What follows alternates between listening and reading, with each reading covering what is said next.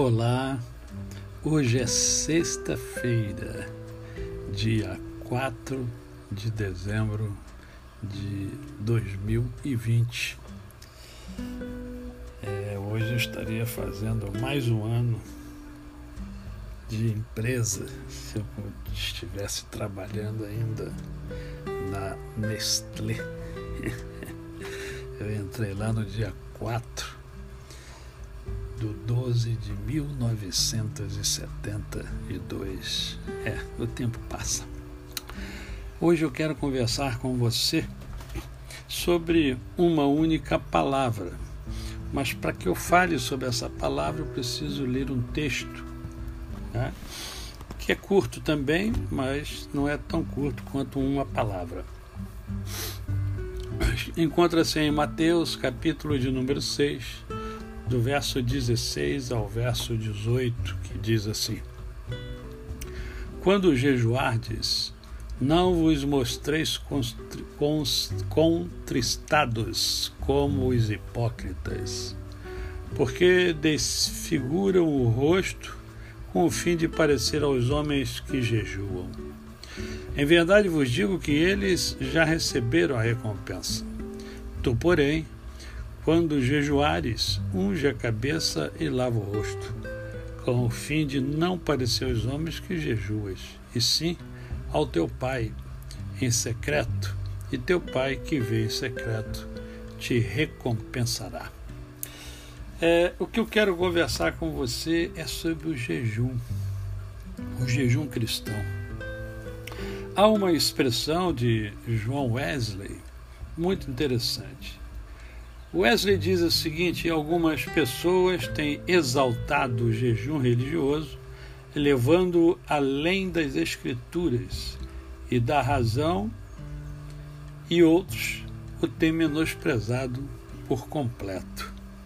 Mais uma vez, nós vemos a palavra de Deus e um grande homem de Deus do passado levando-nos a entender que o equilíbrio é fundamental. Né? O equilíbrio é fundamental. É, eu sei que muitos cristãos vivem é, vivem dando uma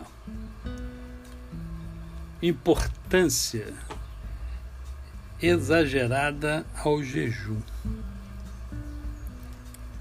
O jejum ele é lícito, o jejum ele existe, tá? mas não há obrigatoriedade do jejum. Quem é que praticava o jejum?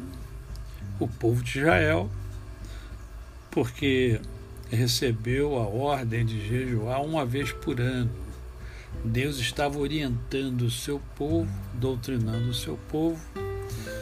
Então, ele orientou o povo para fazer o jejum no dia da expiação.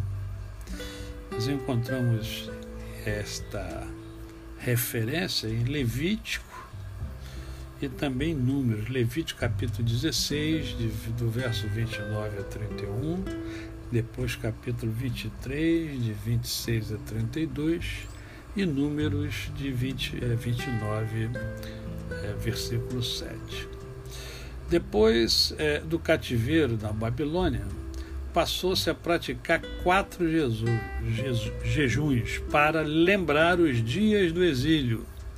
Está lá em Zacarias 7, de 3 a 5 e capítulo 8, verso 19. Tá? É, os fariseus também jejuavam duas vezes por semana. É, essa referência encontra-se em Lucas capítulo 18, verso 12. Os discípulos de João Batista também jejuavam. Encontramos é, em Mateus 9,14 e Lucas 5,33. Você pode abrir a sua Bíblia depois com calma e olhar e ler esses, essas passagens bíblicas. O próprio Jesus Cristo, ele jejuou antes de começar o seu ministério público. Né? Mateus capítulo 4, versos 1 e 2 nos dão esta informação.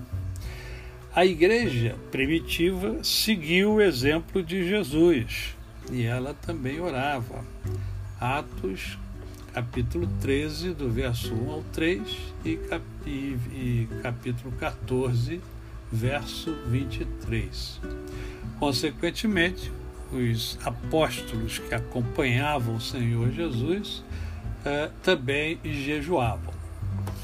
Então, eh, entendemos que os reformadores também jejuavam. Eh, agora, o jejum é um meio ou é um, um fim em si mesmo? Essa é que é a questão. O, o, o jejum não obtém um favor automático de Deus, um favor que vem é, imediatamente. Né? Não, isso aí só acontece se for acompanhado de uma conduta correta. Sua prática perde o sentido se você não tiver uma conduta adequada com os princípios é, estabelecidos pela Escritura. Ele não deve chamar atenção. Né? Por que, que é, é, o Senhor diz, explica que, olha só, tem que lavar o rosto, não tem que mostrar aquela cara compungida, como alguns o fazem. Né? Puxa, está, está cansado? Não, eu estava no monte jejuando. Não precisa nada disso. Precisa sim, é que você tenha disposição de fazer. E especificamente por uma, por uma causa nobre, uma causa que para você é nobre, pode não ser para os outros, mas pode ser que para você seja nobre respeitando a si mesmo, respeitando o seu corpo, respeitando o seu organismo, né? porque muitos não podem fazer o jejum né? e se sentem culpados porque não fazem o jejum. O jejum é uma é, abstenção total ou parcial de alimentos e de água durante períodos de tempo longos ou curtos, a critério de quem jejuar. É você que define, é você que decide. Né? E naturalmente tem que ter uma razão específica. Quando o jejum é praticado? Quando você quiser, é você que estabelece, você, você é o administrador da sua vida. Né? Você não é obrigado a fazer jejum. Não é pecado não jejuar. Ok? A você, o meu cordial bom dia. Eu sou o pastor Décio Moraes.